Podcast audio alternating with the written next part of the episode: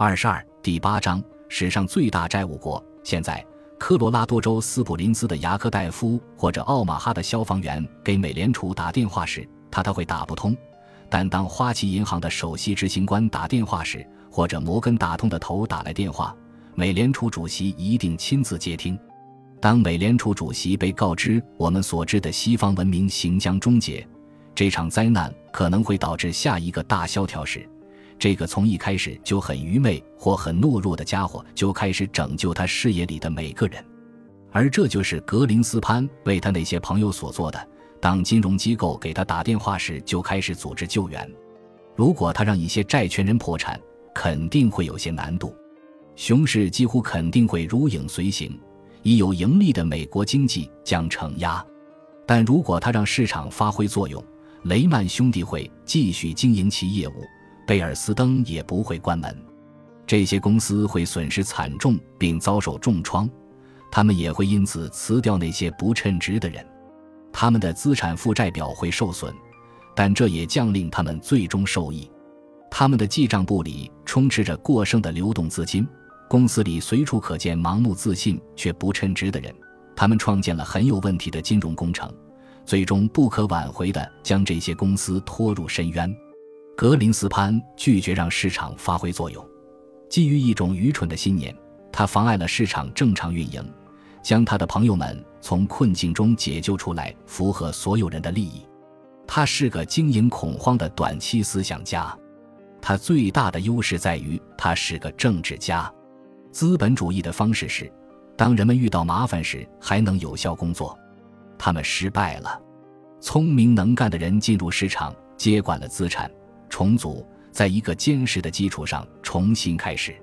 格林斯潘的方式以失败为基础，他和政客们从有能力的人那里把钱拿走，去给那些无能的人，同时告诉那些无能的人：“看这儿，政府是站在你们这边的。现在有我们的支持，你们可以拿着他们的钱和有能力的人竞争了。”首先，这是很可怕的道德；更重要的是，这并非健全的经济。经济衰退、破产和财政无力偿付，就像森林火灾。森林火灾是毁灭性的，但他们清理了灌木丛，清理了枯木，而当他们死了，森林会在一个健康的基础上重新生长，且更加强大。这个创造性破坏的过程是资本主义的本质性事实，这是资本主义得以持续以及每个资本家关心的生存之道。政治经济学家约瑟夫·熊彼特一九四二年在其书中这样写道：“还记得咱们的旧手机吧？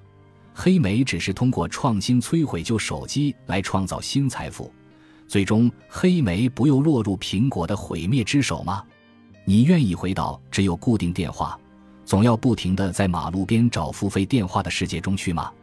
甚至克拉克·肯特都抛弃了电话亭。”如果格林斯潘在其任期内让市场发挥作用，尤其是在1998至1999年，我们将避免互联网泡沫；华尔街的金融机构则将有其隐喻般的森林火灾。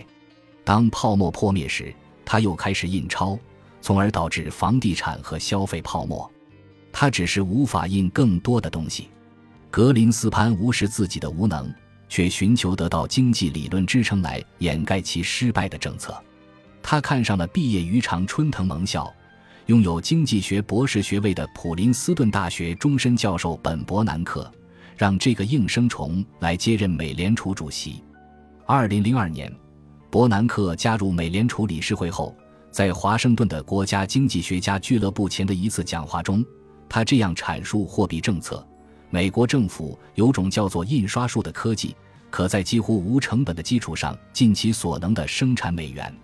我们总结为，在纸币系统下，一个铁了心的政府总是可以制造出更多的支出，因此总会对通货膨胀有积极预期。很多人称他是小格林斯潘。想想看，这多像一个王朝！这俩聪明绝顶的巨头开启了神奇的抢椅子游戏。最终导致了2008年的金融崩盘。格林斯潘鼓励大家去花钱，以可调利率抵押贷款买房子，当然更好。买两三套无首付的房子，即便买房人没工作也行。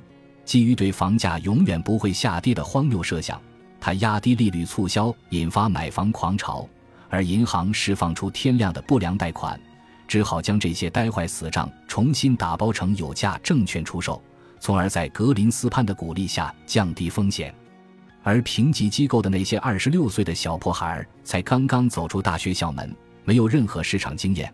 每星期都要在这些垃圾衍生品上粗制滥造出成百上千个 Triple A 评级。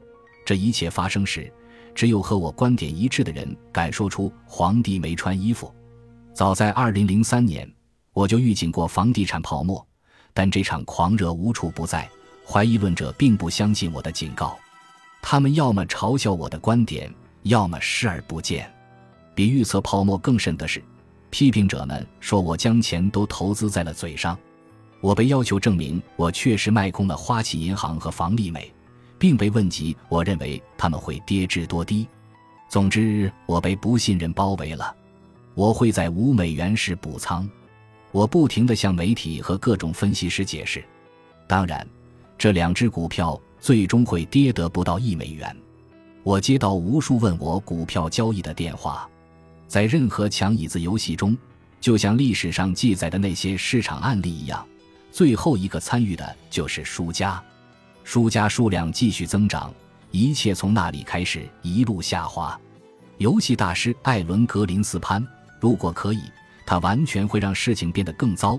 但他在美联储的任期已到期，他把部分工作留给了伯南克以及像汉克·保尔森那样的人。二零零八年。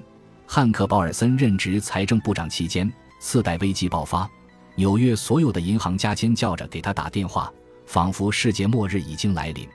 当然，他们的世界末日来了，或者因此降临。当这些人可能真要破产时，他们能做的就是给政府的朋友打电话。保尔森跑去见小布什，告诉他即将面临下一个大萧条。小布什这个愚昧无知。甚至都不能拼写出“萧条”这个词的人告诉保尔森：“做你该做的。”于是，这个两年前曾是高盛 CEO 的人立刻就放弃了自己在捍卫国家利益中的最高责任，因为高盛正是被保尔森掌控的众多银行之一。任职高盛 CEO 的八年中，正是保尔森主导贪得无厌的高盛狼吞虎咽了大量刺激贷，这些垃圾债到现在都无法脱手。他在高盛的同事们仍处在水深火热之中，问题不是要不要救市，而是救市要填的窟窿到底有多大。其实不管有多大，保尔森都能指望伯南克同意。正是这个无知者创造了灾难，而负责监管银行系统的纽约联邦储备银行行长蒂莫西·盖特纳刚刚去了南方。很显然，九这个人连伯南克都不如。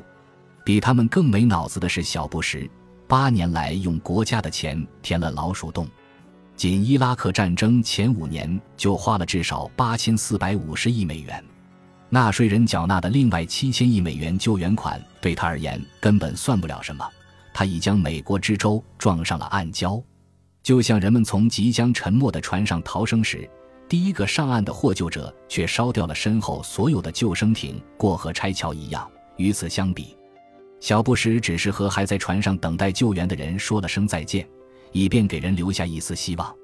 凭借随之而来的救市措施，保尔森在高盛的固定收益养老金计划毫发未损。这只是他净资产的一小部分。当他离开财政部时，拿走了差不多有七亿美元。他并不需要一份实际的工作，于是，在学术界找了份工作，头脑简单。有点懦弱的纽约联邦储备银行行长盖特纳，因为对纽约银行界言听计从，深受后者赏识。银行界遂通过向即将上任的奥巴马政府施压，于是盖特纳得以接替保尔森任财政部部长。他仅仅是华盛顿需要的一个马屁精而已。当后者告诉他天塌了时，居然有人会相信这个软蛋可以去保护他们。奥巴马能知道什么？他顶多会和我们一样，为发现盖特纳甚至都不知道该如何填写所得税表格感到惊讶，而伯南克因其无能也会被提名连任美联储主席。本集播放完毕，感谢您的收听，喜欢请订阅加关注。主页有更多精彩内容。